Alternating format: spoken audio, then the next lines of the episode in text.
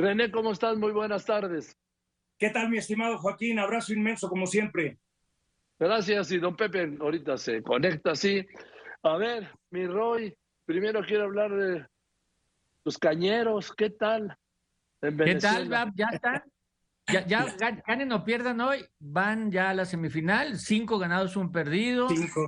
Y muy bien, muy bien. Van de líderes de la Serie del Caribe. Hablamos el miércoles pasado, les decía suerte. Los cañeros y México, hay que decirlo, Joaquín, no es cañeros, son los sí, México. Claro. O sea, no. Sí, es el equipo representativo de México. Oye, y le ganó a Dominicana, le ganó a Cuba. a Cuba. A Cuba, bueno. De hecho, Cuba ha sido la sorpresa negativa, Joaquín, lleva solo un ganado.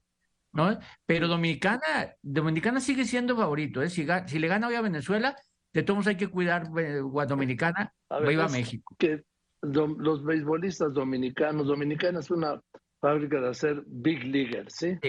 Sí, sí, sí. No, y todo el equipo son big leaguers, todo el equipo, son nueve, en la cancha siempre hay nueve big leaguers.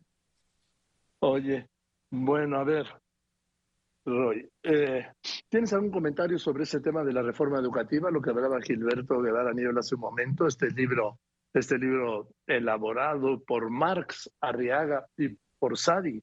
Este, yo, ojo, quiero aclarar, no es por venezolano, ¿eh? No, estamos hablando de ideología.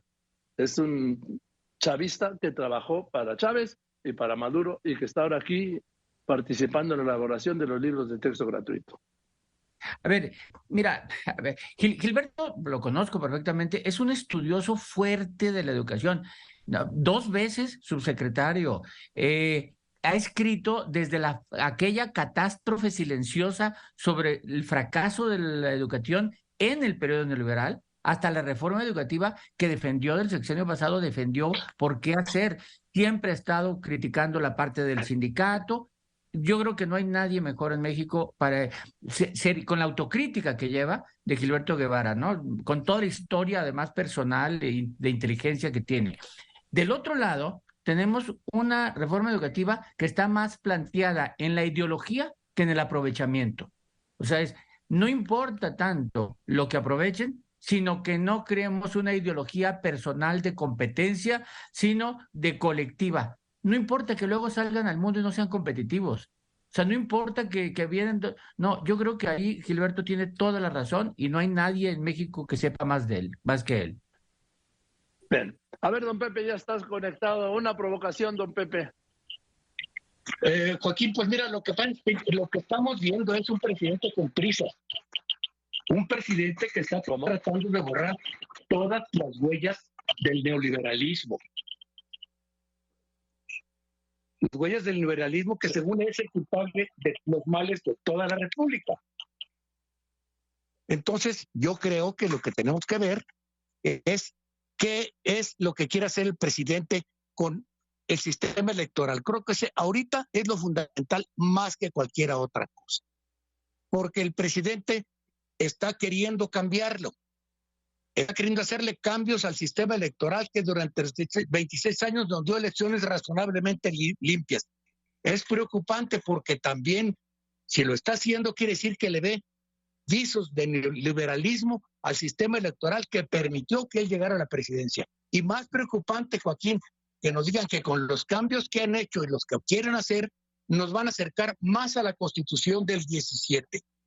Joaquín, Creo que la constitución de 1917 correspondió al México de 1917. El México de 1917 ya no va a volver. Y me preocupa, Joaquín, por todos estos cambios. Parece que quieren hacer que mi país, mi México, camine a la Michael Jackson, con pasos que parece que da pasos hacia adelante y en la realidad va a dar pasos hacia atrás. Eh, de René, rápidamente, antes de ir al corte, un comentario, un apunte. Eh, Joaquín, eh, aquí con este plan B al que hace referencia don Pepe surgen muchas preguntas. el por qué proponer una reforma electoral innecesaria, inoportuna, regresiva y anticonstitucional es la más importante, eh, Joaquín. Pepe dice, ya, lo he dicho aquí, yo no voy a defender la ley electoral actual. ¿Por qué? Porque hay cosas que no me gustan. De hecho, de la reforma que proponía eh, López Obrador que no les gustó, hay cosas bastante defendibles. A ver, Joaquín, yo ni modo que no estemos de acuerdo en desaparecer 32 senadores plurinominales. O sea, pero claro, ¿no?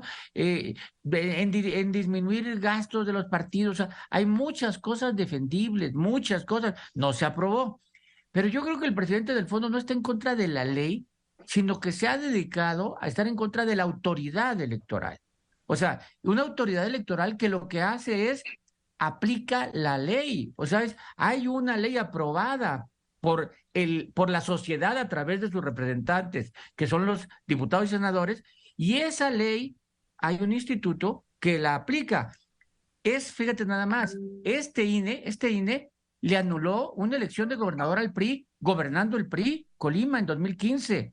Ojo, a ver, ¿tú te imaginas que le hubiera anulado una elección a Morena de las 22 que ha ganado? No, imagínate. Esto, todos los 22 gobernadores de hoy que defiende Morena, todos ganaron por elecciones organizadas por el INE.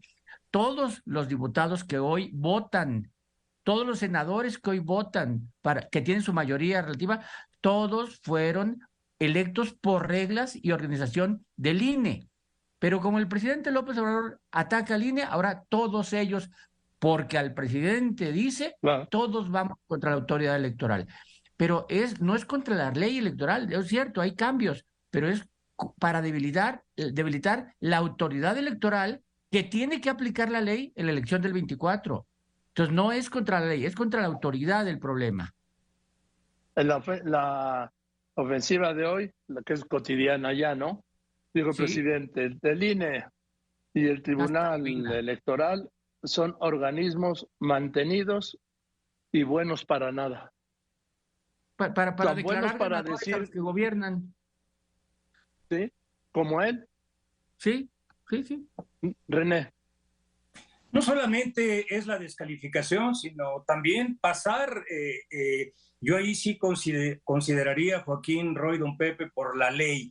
Las preguntas son, ¿por qué insistir cuando un poderoso presidente y su partido dominante eh, tienen más probabilidades y aún con las posibilidades que pueda tener la oposición de vencer y prevalecer, triunfar en el 24? ¿Por qué imponer esta propuesta eh, que tiene signos de devastación en la eficacia de la institucionalidad eh, democrática y, y, en la forma, la organización y los resultados que han venido dando el INE y las autoridades electorales? ¿Por qué poner en riesgo las garantías para elecciones libres y confiables? ¿Por qué mandar al diablo la negociación, el consenso, la institucionalidad y la constitucionalidad democrática y los procesos legislativos también? ¿Por qué poner en peligro la democracia? Bueno, pues Joaquín, por prevalecer sobre el adversario político sin importar los medios, por la búsqueda de control, de dominación, de hegemonía, de centralización del poder autocrático populista también por la búsqueda de reproducción y continuidad de su dinastía política, de su proyecto y la reducción de su poder, por voluntad, interés y ambición de poder, sin duda, del poder por el poder en esos términos, Joaquín, descarnados, y también por una equivocada creencia y concepción del poder de la política, la democracia, la justicia, la ley y el ejercicio del poder del Estado y porque también reina mucha insensatez, Joaquín, en el cumplimiento del deber con la ley, la constitución, la institucionalidad democrática y el Estado de Derecho. Bien, hoy les quiero ofrecer una disculpa a los tres, pero por un asunto de producción tenemos que dar las, las conclusiones, ¿sí? Y ya nos eh, emparejaremos el próximo miércoles, si me lo permiten y me disculpan. Don Pepe. Sí, Joaquín, ¿cómo no? Mira, yo creo que al final de cuentas lo que está haciendo el presidente, ¿por qué lo hace? Porque puede, ¿eh? Así de simple, porque puede. Y porque, bueno, pues se maneja con los eufemismos que se manejan todos los presidentes. Este presidente, a mí lo que me preocupa son las pulsiones autoritarias. Dice que no quiere un gobierno de un solo hombre y es lo que está impulsando. Hacia allá vamos. A un control absoluto y al gobierno de un solo hombre. Gracias, don Pepe. Y porque Joaquín, mira, saltando de tema, saltando de tema nada más es, el, el, tema preocupante es toda la credibilidad que se le está dando a delincuentes que están en Estados Unidos, confesos, y el día de ayer alguien que dice, maté a 10, maté a 10, torturé, no torturé, robé, falsifiqué documentos, falsifiqué declaraciones, y entonces lo que declaro es titular de todos los medios. O sea, esta eh, abierta, carta blanca que le damos a creerle total a alguien que nos dice esto es ya preocupante para una sociedad. Así es. Gracias, Roy. René, por último. En base a lo que opinó eh, don Pepe, y coincido con lo que mencionas tú, Roy, sobre esa temática también. Eh, dicen los que saben, y, lo hemos manifestado, yo lo he puntualizado en otras ocasiones, Joaquín, que el presidente puede hacerlo, como dice don Pepe, y apunto yo, y sin control ni límite alguno, sin pagar costo alguno jurídico, administrativo, político o diplomático, porque, eh, porque en ningún momento apela, como he dicho, a la prudencia, a la templanza y a la responsabilidad política que siempre paga bien en los menesteres, en el ejercicio del poder y en el comportamiento de un jefe de Estado. Muchísimas gracias, Joaquín. Te mando un fuerte gracias, abrazo. muchas gracias. de nuevo cuenta, muchas felicidades por tu cumpleaños el día de ayer. Muchas gracias. Gracias, René. Gracias, Roy. Gracias, don Pepe.